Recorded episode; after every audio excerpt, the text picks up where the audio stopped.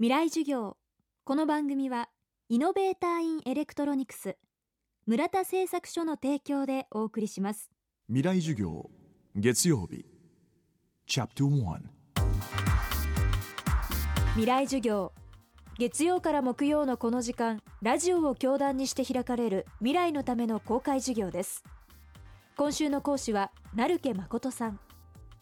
1991年からおよそ10年間日本法人マイクロソフト株式会社の社長を務め退社後は投資コンサルティング会社インスパイアを設立。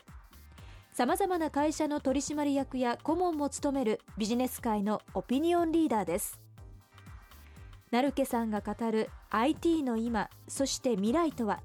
そして未来を担う若者は今何を学びどう行動するべきなのか。未来授業1時間目。テーマはスティーブ・ジョブズが残したもの。あのスティーブン・ジョブズはエンジニアというよりはですねプレゼンテーターっていうところなんですね。でプレゼンテーターというのは何か自分で作ったものを多くの人に見て見て見て見ていくんですよね。その見せたくて見せたくてしょうがない。で見せ見てもらうためにはよりいい製品よりいい商品をどんどん作らざるを得ないという多分そういうサイクルに入ったんでしょうね。で結果的にその見せてもらった人たちは大感動して、まあ、ある意味人生が豊かになったというふうに思いますが一方でスティーブン・ジョブズっていうのはあの最終的に作り出したその iPhone とか iPad あのミニマリストって言いますねよく最近は。あのできるだけ身の回りに物を置かないでシンプルに暮らすと。それの思想みたいなものをですねものもので表現したというそういうような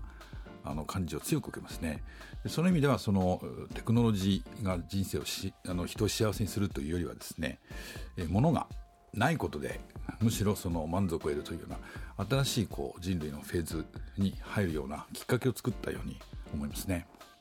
実は56歳っていうのは私と同い年であの彼が亡くなった時にはものすごいショック受けたんですが、まあ、残してくれたっていうのはですねあの希望そのこれからだんだん世界っていうのは経済的に停滞始まると思うんですね。あの今今までのような高度成長は続かないと思います。でその中でこうシンプルに生きていく美しいもの綺麗なものを抱えて生きていくっていうそういうその希望を残したんだというふうに強く感じますね。そんな成家さんが見たスティーブ・ジョブズの素顔とは？あのジョブズに限らず上司だったビル・ゲイツもそうですけどももう変人そのものと言ってもいいかもしれません。あのとは言ってもですね変人だからといって悪い人ということでは決してなくて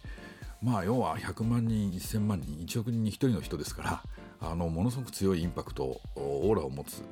人たちなわけですね。ですから日本の中でもそういうそのオーラを持つ人たちを探すということをですね続けなきゃいけないというふうにいつも思いますね。この番組はポッドキャストでも配信しています。ぜひ東京 FM のトップページからアクセスしてください。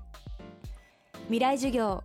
明日も株式会社インスパイア取締役兼ファウンダーの成家誠さんによる講義をお届けします。はい村田製作所です。村田さんいろんなものをワイヤレスにしてるって聞きまして。はい。僕犬なんやけど首輪とリードをワイヤレスにしてほしいわんえ？ワオーえはい？ワイヤレスで暮らしを自由に快適に。電子部品の村田製作所。未来授業。この番組はイノベーターインエレクトロニクス村田製作所の提供でお送りしました。